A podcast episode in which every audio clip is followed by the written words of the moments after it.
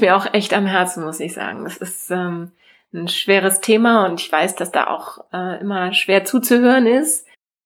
Die Folge 83 Soziale Verantwortung und Weltumsegelung.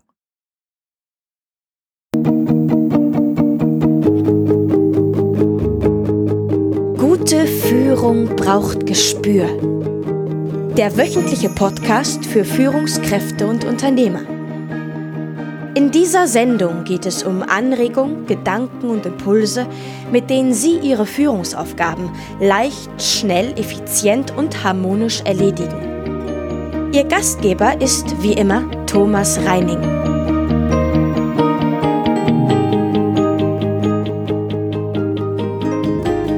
Liebe Hörer, freuen Sie sich heute mit mir über den zweiten Teil und die Fortsetzung meines Gespräches mit der Weltumseglerin Mareike Gur.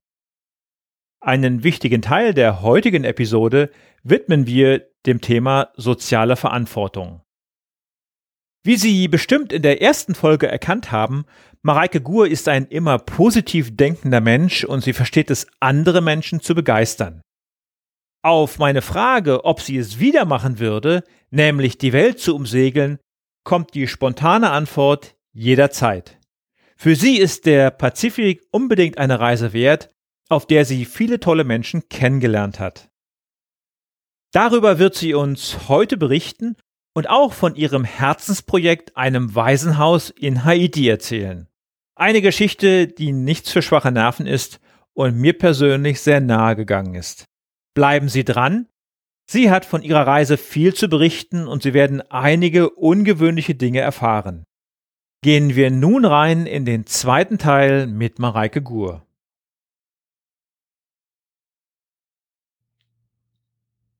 Als Führungskraft hat man ja normalerweise als gute Führungskraft immer auch einen Plan B in der Tasche.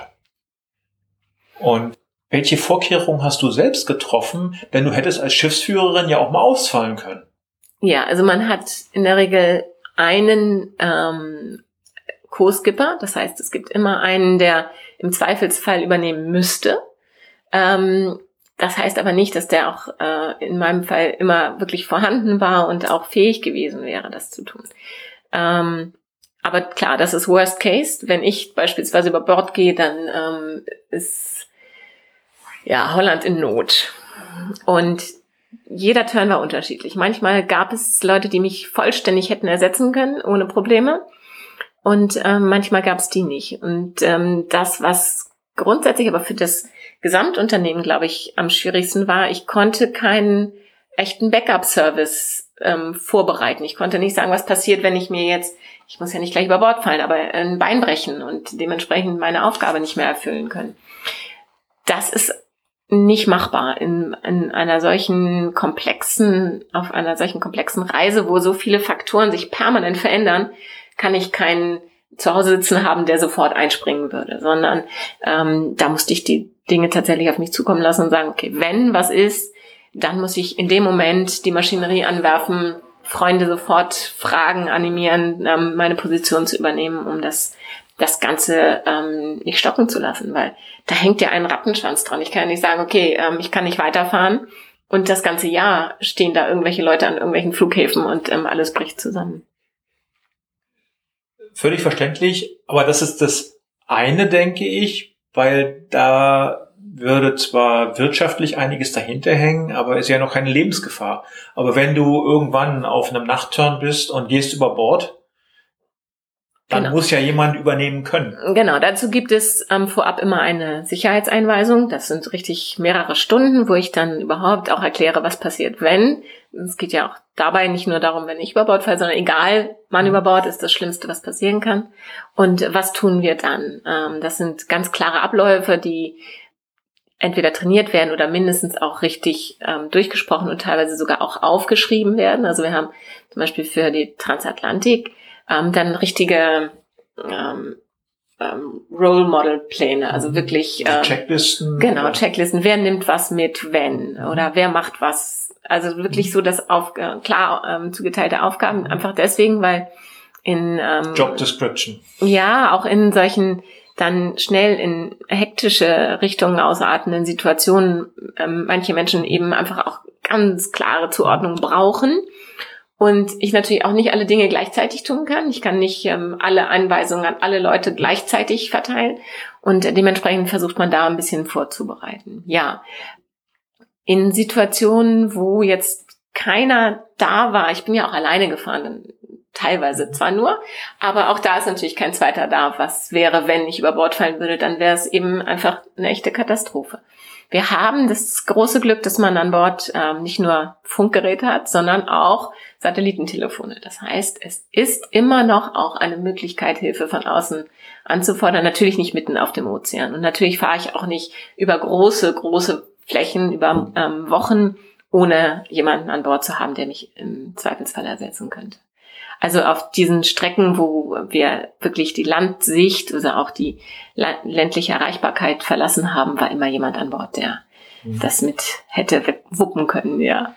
Habt ihr so, so Manöver wie man oder über Bord auch äh, geübt? Wir haben sie durchgesprochen, aber das ist etwas, was ich je nach Crew ein bisschen unterschiedlich gehandhabt habe, weil ich auch weiß, wie es ist. Du kommst an Bord, du hast ein Schiff, was du nicht kennst. Du hast so viele Dinge, die ich da in dem Moment erkläre. Und dann hast du praktisch vier bis fünf verschiedene Situationen, die du jetzt in aller Form ähm, durchsprechen und durchexerzieren willst, damit du in dem äh, in der Windsituation mit der Windrichtung, die dann herrscht, wenn jemand über Bord fällt, das Richtige tut da war mir ziemlich schnell klar, dass die meisten Leute es heillos durcheinander bringen würden in einer so, solchen Situation. Und ähm, habe das dementsprechend nicht. Sonst bräuchte man eine Woche, um das wirklich jeden Tag erneut zu trainieren und würde das alles nicht ähm, schaffen, was man eigentlich sonst auch noch machen will. Nein, da muss man dann irgendwann mal Abstriche machen und sagen, pass auf, das Allerwichtigste, und das ist auch ganz klare Direktive, äh, Direktive da gibt's auch kein Pardon, keine Ausnahme, gar nichts ähm, wenn das Wetter schwerer wird, nachts sowieso und in bestimmten Situationen sowieso, wenn ich es anordne, wird ähm, man sich an, an ähm, nicht anketten, ja. anleihen, anleihen, genau, jetzt fällt mir das Wort. Ähm, und eine Rettungsweste ist wahrscheinlich auch immer obligatorisch. Genau, die Rettungsweste ab einer bestimmten ähm, Wellenhöhe, ab einer bestimmten Windgeschwindigkeit ähm, immer und vor allen Dingen nachts sowieso gar nicht ohne. Das sind einfach bestimmte dieses Schiff ist sehr, sehr sicher, ja. Und wenn man sich zum Beispiel im Cockpit aufhält, also im hinteren Bereich der Kommandozentrale theoretisch, da ist fast keine Chance, überhaupt über Bord zu gehen. Aber sobald man sich aus diesem Bereich raus bewegt, also auch ans Steuerrad beispielsweise, ähm, ist das dann Pflicht. Und das ist oberste Priorität, keinem irgendwie auch eine Chance zu lassen, über Bord zu gehen. Ähm, wir befinden uns da immer, egal wie viel wir üben und durchsprechen und vorher proben und lernen in einer nicht ganz abzusichernden Zone. Das ist das Problem. Ich denke mal, wenn man viereinhalb Jahre um die Welt segelt, da geht man auch durch den ein oder anderen Sturm durch und durch das eine oder andere Schlechtwettergebiet. Ja, wobei Stürme ja ein bisschen relativ sind in ähm, Bezug auf die Schiffsgröße beispielsweise. Ein, ein, ein kleineres Schiff äh, hat schon sehr viel weniger ähm, äh, Windgeschwindigkeiten als schweres Wetter empfunden.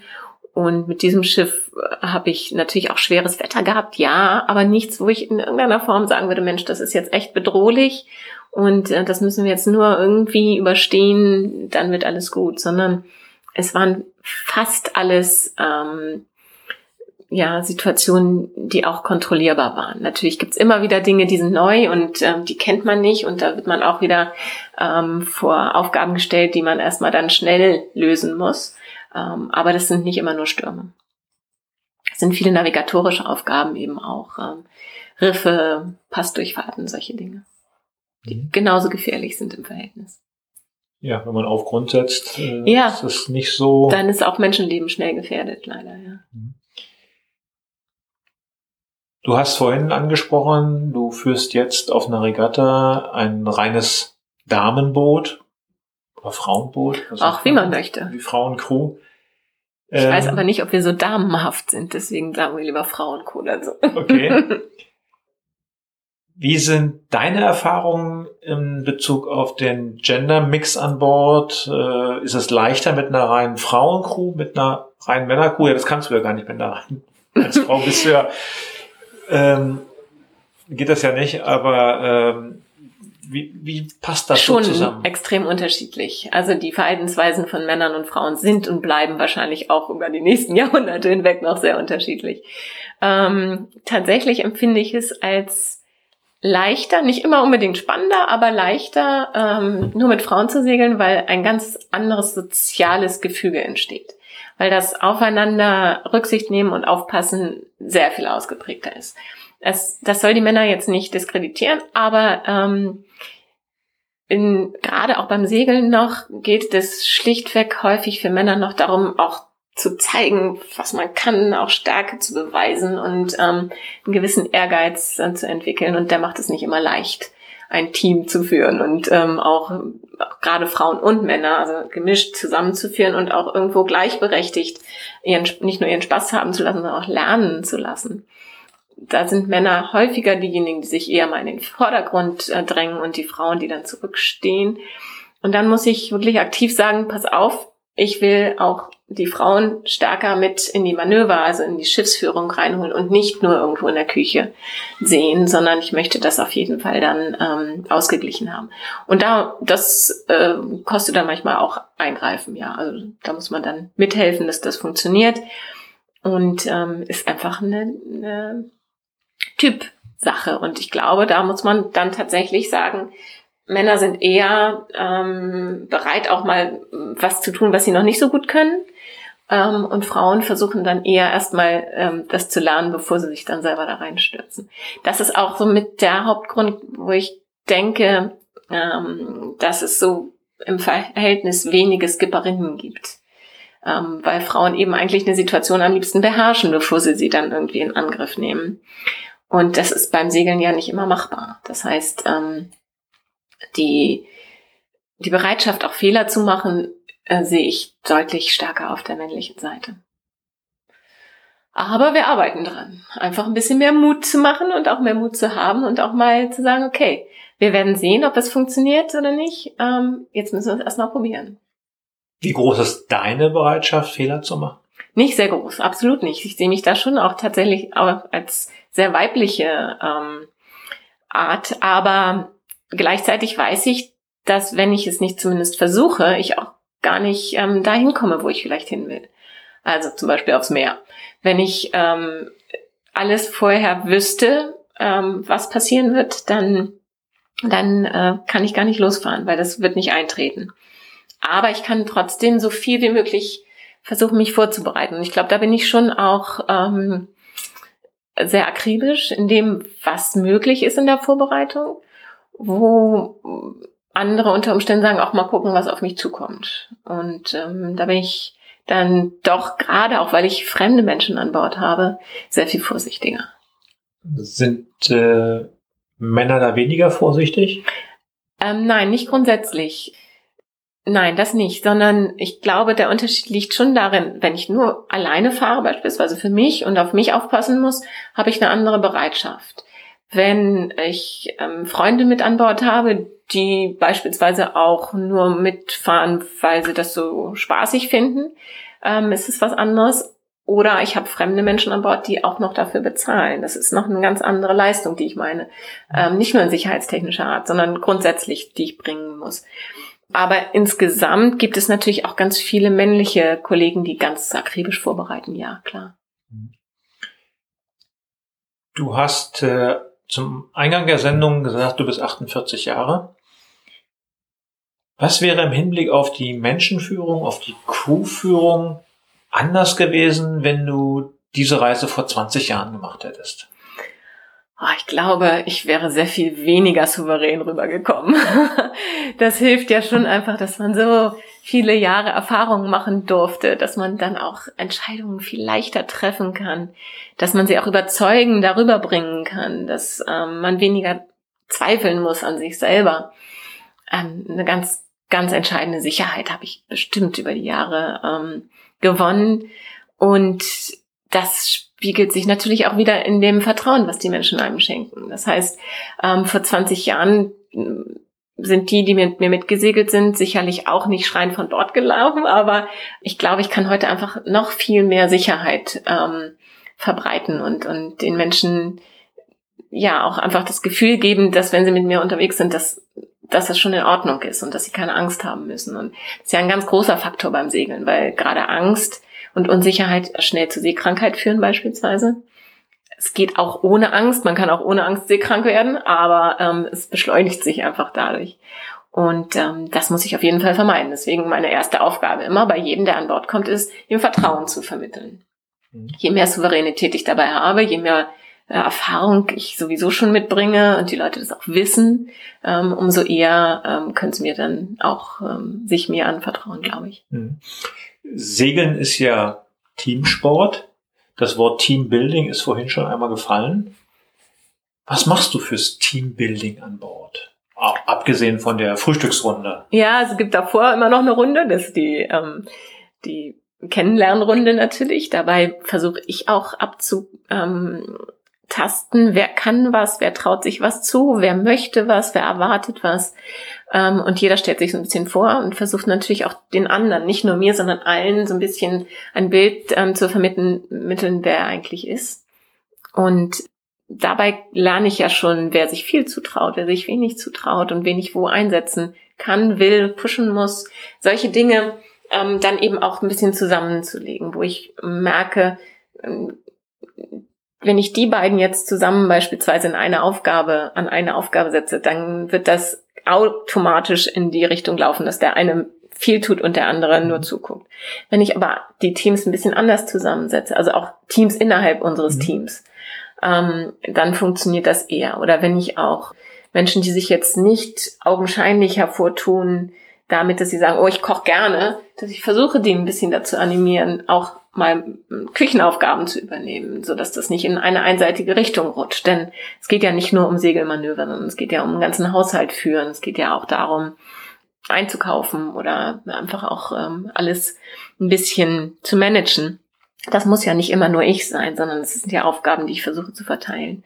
Und ich habe, wenn es so anstrengende Turns sind, wie beispielsweise auch Regatta-Geschichten, dann versuche ich auch wirklich ganz von vornherein bestimmte Aufgaben von mir auch ähm, loszulösen, so dass die aus meinem Kopf sind, so dass ich mich ein bisschen stärker noch darauf konzentrieren kann, das ganze Team zusammenzuhalten.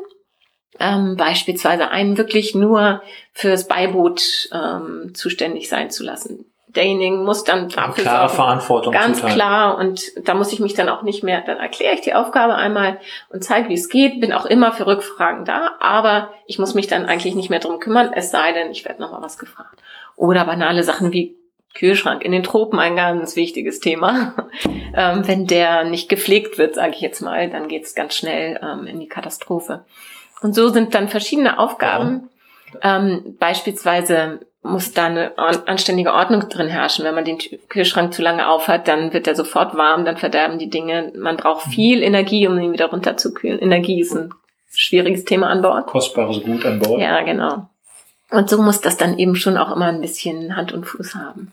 Das sind viele Aufgaben, die ähm, ich dann so verteile, dass ich auch den Leuten eine Herausforderung biete. Also nicht diejenigen, die das sowieso schon gut können, das machen lasse, sondern auch die, die daran wachsen. Und ähm, das macht Spaß. Und dann kann man auch sehen, wie sich die Leute gegenseitig helfen, weil der eine, man muss ja nicht nur immer mich fragen, sondern das versuche ich eben auch zu dezentralisieren, sage ich mal. Ähm, versuchen, die Leute nicht nur immer auf mich zukommen zu lassen, sondern auch andere zu fragen, wenn sie nicht weiter wissen. Nochmal zu den Erfahrungen, die du auf dem Turn gemacht hast.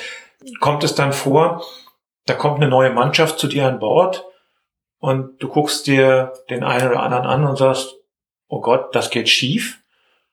Und im Laufe der ein, zwei oder drei Wochen stellst du fest, nein, es geht wunderbar. Gibt es da so, so Lerneffekte oder so Überraschungen auch? Ja, mm, oder war deine, bei der Auswahl der Crew deine weibliche Intuition so gut, dass das schon zum Großteil immer gepasst hat? Ja, zum Großteil schon. Und lange Zeit habe ich gedacht, das da bin ich ziemlich gut drin, aber dann gab es doch immer mal so Ausreißer, aber leider dann eher in die andere Richtung, so dass ich dachte, oh Mensch, mit der oder dem komme ich super klar, das, das wird toll, das passt gut ins Team, das läuft.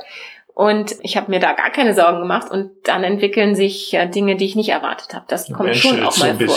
Ja, oder jemand hat einfach so ein eigenes persönliches Problem, ähm, was vorher nicht ersichtlich war, weil es ja auch erstmal, wenn man an Bord kommt, ich will nicht sagen gedeckelt, aber ja nicht sofort nach außen bricht. Und das kann dann aber im, Laufe des Turns natürlich schon passieren und ähm, das kann ich nicht immer vorhersagen. Andersrum, ähm, dass es jetzt viel positiver als erwartet gelaufen ist, ähm, selten, weil ich eigentlich immer sehr positiv, und Positiv optimistisch rangehe. rangehe. Und ich denke immer erstmal, wow, das ist doch toll, ganz viele neue Leute, ähm, die auch erstmal unglaublich nett rüberkommen. Weil wir sind ja alle, wir ziehen ja alle in die gleiche Richtung. Wir haben alle Spaß am Segeln, wir freuen uns alle auf eine tolle Zeit. Das sind ja erstmal nur positive Dinge, die da sich zusammenhäufen. Ähm, dass jemand gleich zu Anfang sich irgendwie unbeliebt macht, ähm, das kommt nie vor. Kann man dann so am Ende eines Turns auch loslassen, also die Crew entlassen und freut sich dann auf die nächste? Oder welche Gefühle schwingen Ah, dann das damit? ist hart manchmal, gerade wenn man so wirklich am anderen Ende der Welt ist, sag ich mal, also auch fern von zu Hause. Und dann sind Menschen, die einem auch wirklich ans Herz gewachsen sind. Oder auch viele, die ja sogar wiederkommen und, und die man schon kannte, ähm, das sind echte Freunde. Und wenn die dann nach Hause fahren, das tut dann echt weh. Und gleichzeitig ist manchmal schon die nächste Crew wieder ähm, da, die ich kenne und wo, auf die ich mich freue. Insofern kann das sehr, sehr positiv auch sein. Aber es ist natürlich auch manchmal so, es ist viel Arbeit. Es ist, jeder Crewwechsel ist einfach, man darf sich das so vorstellen, das ist ein Schiff von ungefähr 100 Quadratmetern Wohnfläche, die jetzt innerhalb von, wenn ich Glück hatte, zwei Tagen, wenn ich Pech hatte, ähm, fünf Stunden komplett durchgeputzt werden müssen, inklusive kompletter Bettwäsche waschen. Also ich habe noch nie in meinem Leben so viel geputzt. Das war dein eigenes. wenn ich Glück hatte und wenn es irgendwie eine Chance gab, dann habe ich mir natürlich Hilfe von außen geholt für den Job. Aber das war gar nicht immer machbar, also selten sogar. Bis hin zu absurden Situationen wie in der Karibik ähm, habe ich dann wirklich auch Leute dafür bezahlt, mir dafür damit zu helfen. Und zum Schluss habe ich es komplett nochmal machen müssen, weil es einfach unterirdisch war. Da hat man natürlich von bis, also viel, viel Arbeit, aber auch Freunde auf die neue Crew, auch manchmal den nächsten Turnabschnitt. Das war ja auch für mich alles neu. Alles, was vor mir lag, war immer wieder, Eine neue Auch. Herausforderung. ja, auch, auch Dinge, die ich unbedingt sehen wollte, wo man sich ähm, schon teilweise zwei, drei Jahre drauf gefreut hat. Also, das ist eine Mischung. Und ähm, gleichzeitig tut es auch immer weh, wenn, wenn so ein schöner Turn zu Ende geht und ähm, das dann ein Ende findet. Man möchte eigentlich nur noch weiter segeln, ja. Ja. Aber es nützt ja nichts. Gewöhnt man sich an diese Wechsel nach einer Weile oder ist es Zwangsläufig, ähm, nicht freiwillig, nicht wirklich, nein. Aber gleichzeitig weiß ich ja auch, dass auch diese wunderschönen Turns unter Umständen nicht mehr so wunderschön wären, wenn sie dann drei oder vier Wochen dauern. Weil genau da haben wir ja diese Toleranzgrenze. Das sind genau zehn Tage kein Problem. Das, ist- das wird immer ein super Turn. Fast immer. Zwei Wochen geht noch, drei Wochen ist noch machbar und dann wird's, geht's ans Eingemachte. Ganz, ganz klar. Wie lang waren die längsten Turns? Sechs Wochen. Und nicht nur sechs Wochen auf dem Wasser, das nicht, sondern maximal drei Wochen auf dem Wasser, aber sechs Wochen mit den gleichen Menschen auf einem Schiff leben, das ist schon eine Herausforderung. Das ist ganz, ganz anders, als äh, mit den gleichen Menschen sechs Wochen in einem Büro zu arbeiten und abends nach Hause zu gehen. Das glaube ich gerne. Du schreibst ja auf deiner Internetseite, Ziel deiner Reisen ist es nicht, die Welt zu besegeln und dabei den besuchten Völkern den eigenen Wohlstand zu demonstrieren, etwas weiterzugeben und zu helfen, das ist wichtig. Außerdem, dass wir uns bewusst darüber werden, in was für einem komfortablen Leben wir uns befinden. Du unterstützt ein Waisenhaus in Haiti. Mir ist dieser Punkt wichtig in dieser Sendung, denn es zeigt auch so ein bisschen Mareike Gur, es zeigt deine Haltung, es zeigt deine Verantwortung und wünsche mir natürlich auch, dass es da draußen die Menschen, die Hörer irgendwie zum Nachdenken anregt. Magst du uns davon auch noch ein bisschen erzählen?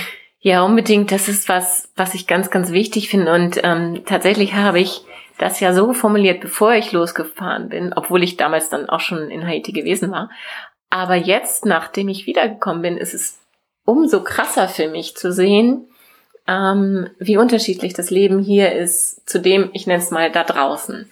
Denn ähm, wir leben hier in einem, wirklich in einem Specktopf, sage ich mal. Wir haben einen so unglaublich ja, komfortables Leben in, auf einem Niveau, selbst, selbst wenn viele jammern und es nicht ähm, gut genug finden oder auch das Einkommen äh, zu gering oder wie auch immer. Auf jeden Fall haben wir eine solche sichere Lebensweise, eine so komfortable Lebensweise, wie es in den ja, meisten anderen Ländern überhaupt nie ähm, vorstellbar wird, ist. Ja. ja, unglaublich. Und wenn man dann so ganz krasse Gegensätze wie beispielsweise Haiti besucht, ähm, das ist immer noch das westlich ärmste Land der westlichen Hemisphäre. Wir reden hier tatsächlich von klarer Hungersnot und, und Überlebenskämpfen. Nicht nur ein bisschen weniger Kultur oder nicht alle gehen, können zur Schule gehen, sondern wir reden wirklich darum zu überleben. Und zwar ist die Idee grundsätzlich entstanden. 2010 war das ähm, schwere Erdbeben in Haiti.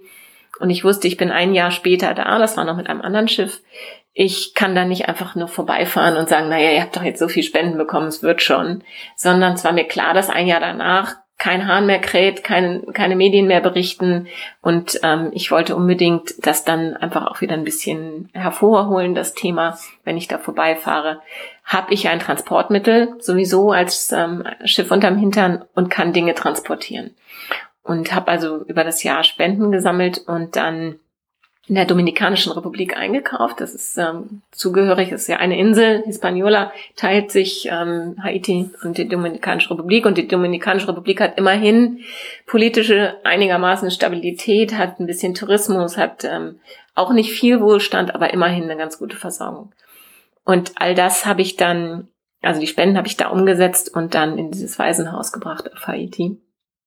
Und die Kinder sind ja diejenigen, die sich gar nicht selber helfen können in Krisensituationen, in, in Naturkatastrophen, in egal was, sind immer die, ähm, die als letzte irgendwie ähm, bedacht werden. Also natürlich, wenn jemand da ist, der sie bedenken kann, schön, aber wenn keiner mehr da ist, so wie bei den Weisen, dann stehen die ganz schön schwierig da. Und ähm, ich musste gleichzeitig natürlich auch einen Platz suchen, wo ich mit dem Schiff überhaupt hin kann. Auf dem Landwege in, in Haiti ist ja unglaublich viel versickert, versagt, vom Laster gefallen. Ich glaube, die Hälfte der Hilfsgüter ist nicht wirklich da angekommen, wo sie hin sollte.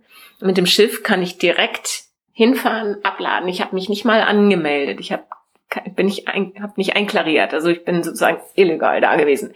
Nein, aber auf jeden Fall kann ich ganz direkt anliefern. Ich kann die Dinge wirklich hinbringen, wo sie hingehören. Und ähm, das du ist wusstest, auch, das, was du bringst, kommt wirklich an. Ja, und das kann ich dann auch denjenigen, die spenden, glaubhaft versichern, dass da nichts irgendwie abgezweigt wird oder versickert oder so, sondern deine Spende kommt genau da an, wo sie hin muss, nämlich bei dem Kind. Ähm, auf dieser kleinen Insel, Ila Wasch heißt sie, vorgelagert vor Haiti, keine zehn Kilometer entfernt vom Festland, aber kein, keine Elektrizität, kein fließend Wasser, keine Straßen, keine Versorgung, alles reine ja, Bauern im Endeffekt mit ganz wenig Grund und Boden. Und ähm, dann bin ich mit Media Notcher, also dem Katamaran, mit dem ich ja jetzt unterwegs war, wieder dort vorbeigefahren auf meinem Weg nach Panama. Hab das gleiche einfach schlicht wiederholt. Ich hatte noch ein bisschen größeres Schiff, konnte noch ein bisschen mehr dazu laden ähm, und habe mir angeguckt, was in dieser Zwischenzeit zwischen ähm, 2011, wo ich erstmals da war, und 2013 jetzt mit, mit dem Cut, ähm, was passiert ist und wie sich das verändert hat. Und natürlich geht's denen ein kleines bisschen besser. Aber im Vergleich ähm, ist da noch so ungeheuer viel Armut, so viel zu tun, so viel Elend und immer noch die Cholera jetzt wieder nach diesem großen Hurricane. Das ist ein, eine Baustelle, da müssen wir alle, glaube ich, wirklich mal uns an die Nase packen und sagen, können wir nicht von unserem Mega-Reichtum, nenne ich ihn jetzt mal, unserem echten Wohlstand ein kleines bisschen abgeben, wirklich nur ein bisschen, was denen dort vor Ort ungeheuer helfen würde. Und dadurch, dass ich einfach direkt hinfahre und die Sachen wirklich abliefere, wo sie hin sollen, ähm, glaube ich, habe ich eine Glaubwürdigkeit, die dann einfach auch hilft, den Leuten vielleicht. Und wenn es nur 10 Euro sind, ist auch gut, ist schön. Also jeder, der ein kleines bisschen geben kann, ähm, trägt dazu bei, dass es den Kindern ähm, in diesem Waisenhaus wenigstens ermöglicht wird zu überleben, was nicht selbstverständlich ist. Das ist ein Projekt, ich finde es ungeheuerlich, ist eine franco-kanadische Schwester. Ähm, natürlich steckt auch ein bisschen Kirche dahinter, ja, ehrlich gesagt ignoriere ich die, aber es macht nichts. Ähm, diese Frau hat vor über 30 Jahren dieses Waisenhaus gegründet und seitdem ihr komplettes Leben den Kindern gewidmet. Und das ist mit einer unglaublichen Energie und Vehemenz macht sie das. Das sind 50 Kinder, die sie da hat ungefähr und die Hälfte davon ist schwerst behindert. Also wirklich schwerst behindert. Kann sich überhaupt nicht selber helfen, wird auch nie ein normales Leben führen können. Und warum hat sie so viele Behinderte? Weil natürlich die Familien, selbst wenn die Eltern noch leben, die gar nicht durchfüttern können. Die schaffen es nicht, diese Kinder ähm, überhaupt am Leben zu erhalten. Und die landen dann im Waisenhaus.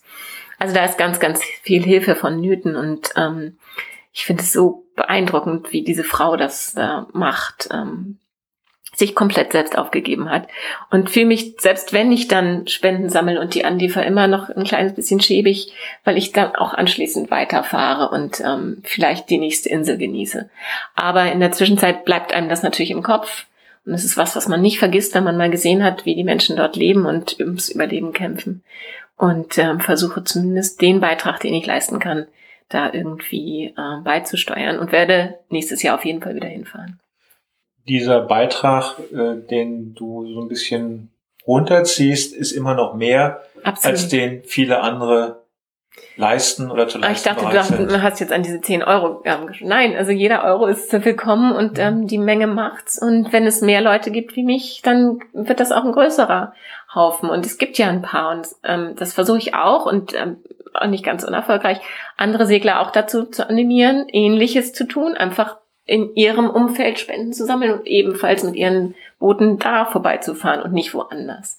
Denn wenn man den Rest der Karibik beispielsweise betrachtet, die können sich alle im Verhältnis selber helfen. Die haben nicht ein so desolates politisches System hinter sich, sind nicht ähm, alle ausgebeutet worden.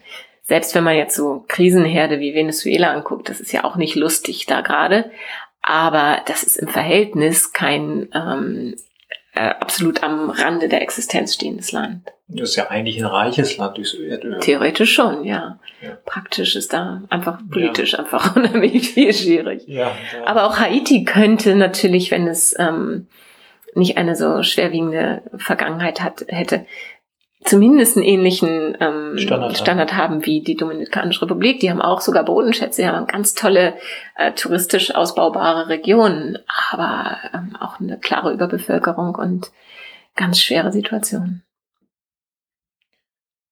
Maike, das ist so ein spannendes Gespräch. Es liegt mir auch echt am Herzen, muss ich sagen. Es ist ähm, ein schweres Thema und ich weiß, dass da auch äh, immer schwer zuzuhören ist, weil es so weit weg ist. Mhm. Aber wenn man vor Ort war und das mal so gesehen hat, dann, dann versteht man, glaube ich, klar, wovon ich rede.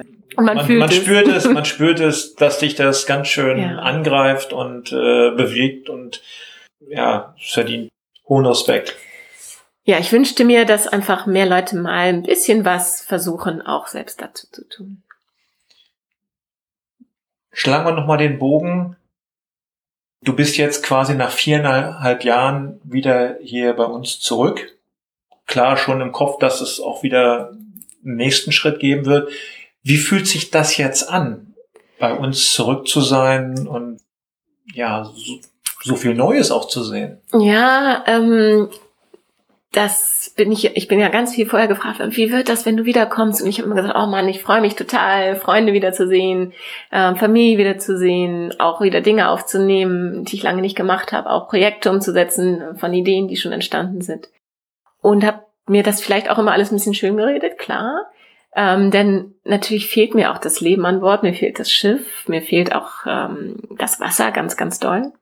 Jetzt hier am Schreibtisch zu sitzen, fällt mir extrem Wobei schwer. Das Wasser ist hier in Hamburg ja nicht so weit weg. Ist aber ganz kalt, oder? Also wirklich nicht vergleichbar. Nein, ähm, im Verhältnis ist das äh, nicht das, was ich mir jetzt dann mhm. wünsche. Aber es ist auch eher die eigene Veränderung, was natürlich viele einem vorher schon ähm, prophezeit haben und auch viele berichtet haben, die auf ähnliche Weise zurückgekehrt sind. Man ist es selber, der sich verändert hat und mit ähm, dem Leben hier deutlich mehr Aneckungsfläche äh, sich ja zu reiben findet, weil es nicht mehr das ist. Ähm, man ist selber nicht mehr der gleiche als äh, zu der Zeit, als als ich losgefahren bin. Aber was klar auffällt, ist, was ich eben schon angedeutet habe, dieser, dieser Luxus, dieser Reichtum, dieser Komfort und diese Speckschwarte, in der wir leben, ohne es, dass es den meisten Menschen wirklich bewusst ist. Und ähm, das fällt mir schwer, das zu, anzugucken, ohne dabei irgendwie auch ein bisschen unglücklich zu werden, weil ich, ich denke mal, das, was hier ähm, gegeben ist an, an ja auch Sicherheit, an medizinischer Versorgung, an ja, einfach auch vielen Dingen, die ganz, ganz vielen Menschen verwehrt sind, das nicht zu genießen. Ich wünsche mir, dass ähm, man es mehr genießen würde und glücklicher darüber sein kann. Und ähm, das fällt mir natürlich ein bisschen auf, jetzt von außen betrachtet. Und deswegen habe ich auch Schwierigkeiten, ehrlich gesagt, mich da wieder komplett einzureihen und das genau das gleiche Leben fortzuführen, ähnlich wie ich es vielleicht vorher getan habe. Und ähm, mich auch diesem Konsum wieder ähm, hinzugeben. Das ist, glaube ich, das Schwierigste momentan. Ich habe ja kürzlich mit Ilja Kreschkowitz über Veränderungen gesprochen. Für dich war das, das war die das war die Folge 79 für unsere Hörer, wenn sie nochmal reinhören wollen. Das war ja für dich auch ganz viel Veränderung zu sagen, ich gehe jetzt hier weg aus Hamburg und ich mache jetzt mein Ding, ich mache meine Weltumsegelung, gib, lerne ganz viel Neues kennen. Du hast mir erzählt, du hast deine Wohnung aufgegeben, du hast deine Möbel verkauft oder verschenkt. Du hast also richtig Ballast abgeworfen. Wie war das mit dieser Veränderung? Das ist ja ein Prozess. Der ist tatsächlich nicht von einem Tag auf den anderen, auch wenn gerade das Wohnung äh, leerräumen dann natürlich schon ein ganz klarer Punkt ist, wo man sagt, okay, jetzt geht's wirklich los. Ich glaube, es war bei mir nicht so krass wie bei vielen anderen, die ich jetzt als ähm, Auswanderer, Aussteiger oder so bezeichnen würde, weil ich immer schon viel gereist bin, weil ich auch ähm, wenig irgendwie sesshaft war im Verhältnis und weil ich auch ein nicht so auf Aufbauen von Sicherheit und doppeltem Boden ausgerichteter Mensch bin. Ich glaube, deswegen fiel es mir auch relativ leicht im Verhältnis und ich habe das auch immer als Zeichen gesehen dafür, dass ich es auch auf jeden Fall machen sollte, weil ich diese Möglichkeit habe, nicht zu viele Ängste mit mir rumzutragen. Vor allen Dingen nicht ähm, diese großen Existenzängste, also finanzielle Unsicherheiten. Die gibt's nach wie vor für mich nicht. Natürlich bin ich wiedergekommen und hatte kein Geld, aber so what? Es wird sich auch wieder irgendwie was ergeben und ich bin ja auch schon dabei, zumindest stückchenweise wieder für meinen Lebensunterhalt ähm, zu sorgen. Das sind so Dinge, ich glaube, da ist ein großes Plus, was ich mitbekommen habe. Wahrscheinlich auch durch meine Eltern, die nie irgendwie Karriere oder großen Wohlstand in den Vordergrund gerückt haben, die uns auch schon immer ähm, fremde Länder gezeigt haben und eine Offenheit, glaube ich, mit auf den Weg gegeben für viele andere hört sich das ähm, wie ein großer, krasser Schritt an, alles aufzugeben und hinter mir zu lassen. So habe ich das vielleicht gar nicht empfunden, sondern natürlich eher. Ähm, War das ein Prozess von kleinen, vielen kleinen Schritten? Ja, ich habe zum Beispiel die letzten zehn Jahre, würde ich sagen, gar keinen Winter mehr in Hamburg verbracht. Ich war immer im Sommer, habe ich viel gearbeitet, habe viel ähm, Events und Regatten und so auf der Ostsee betreut und war dann meistens im Winter zwei, drei Monate weg. So, das ist für mich also schon ganz normal gewesen. Für andere sind zwei, drei Monate ein riesen zeitlicher Rahmen. Und deswegen ist es für mich sicherlich auch ein kleines bisschen weniger der ganz große Schritt gewesen. Und mir war ja auch klar, ich komme irgendwann wieder zurück.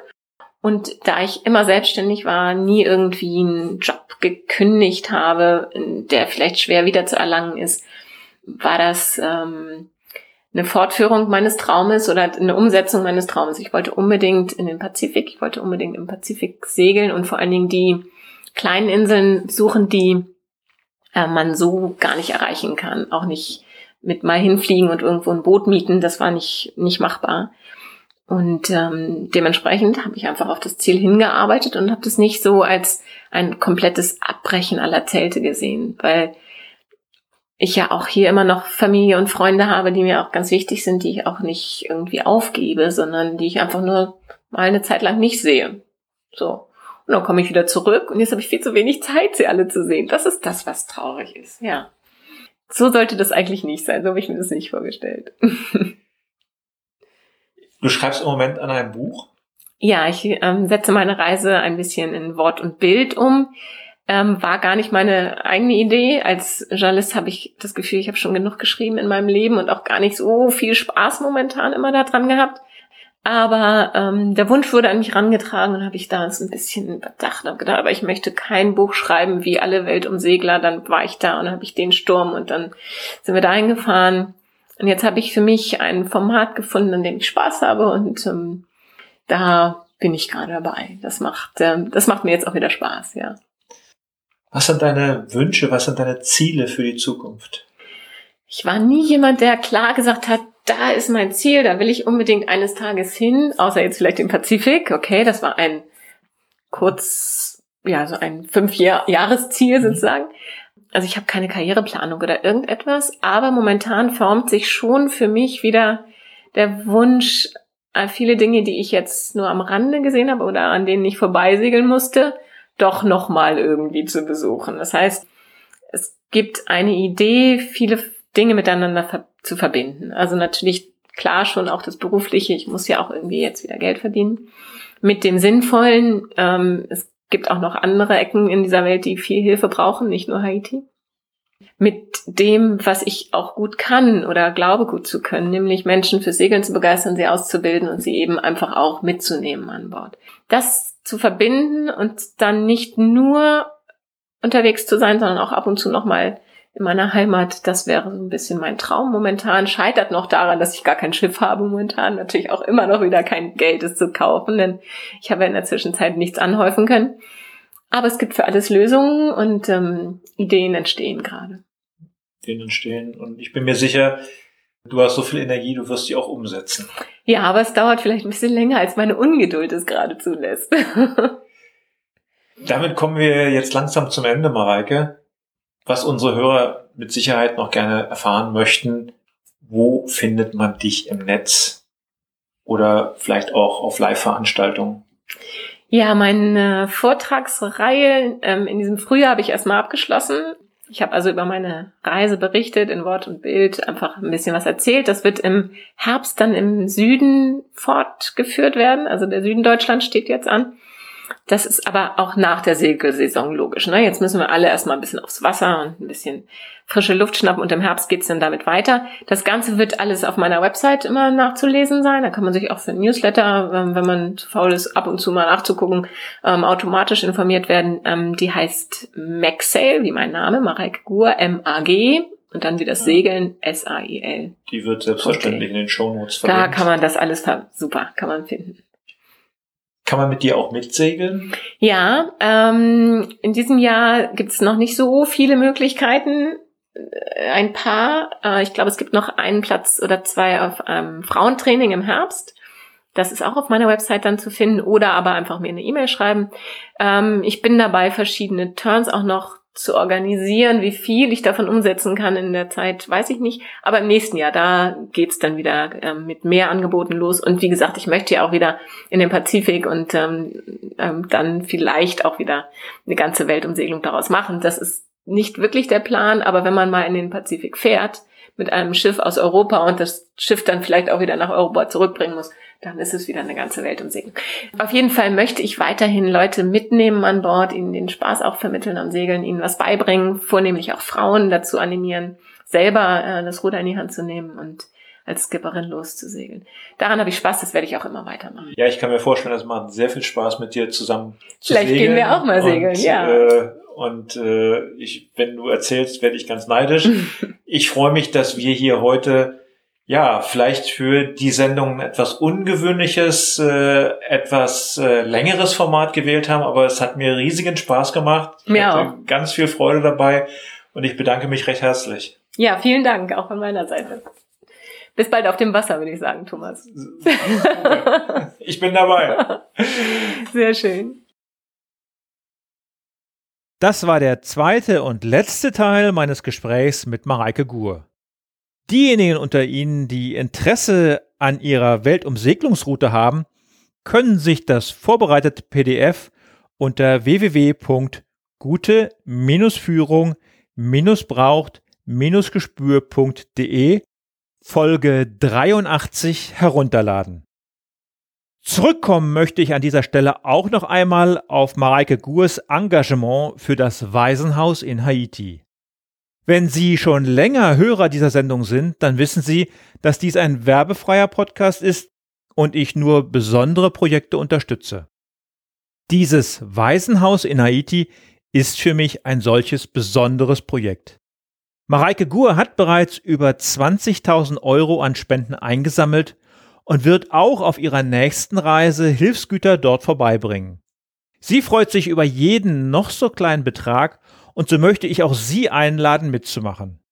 Ich weiß, Spendenaufrufe erreichen uns an jeder Ecke. Und oft haben wir das Gefühl, unsere Unterstützung kommt nie wirklich bei den Bedürftigen an. Ich habe Mareike kennengelernt und feststellen dürfen, wie sehr sie für diese Sache kämpft.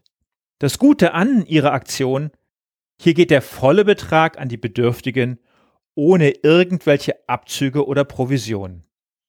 Ich würde mich freuen, wenn wir hier mit diesem Podcast eine ganz kleine Unterstützung liefern können. Im Blogbeitrag finden Sie die entsprechende Kontoverbindung von Mareike Gur. Das Stichwort lautet Podcast für Haiti. Das war's für heute. Ich bedanke mich fürs Zuhören, wünsche Ihnen eine gute Woche, bleiben Sie gesund oder werden Sie gesund. Ihr Thomas Reining. Und zum Abschluss natürlich auch noch das Zitat der Woche. Heute kommt es von Pavel Kosorin. Wenn das Schiff auf falschem Kurs ist, genügt es nicht, den Kapitän auszuwechseln, man muss den Kurs ändern.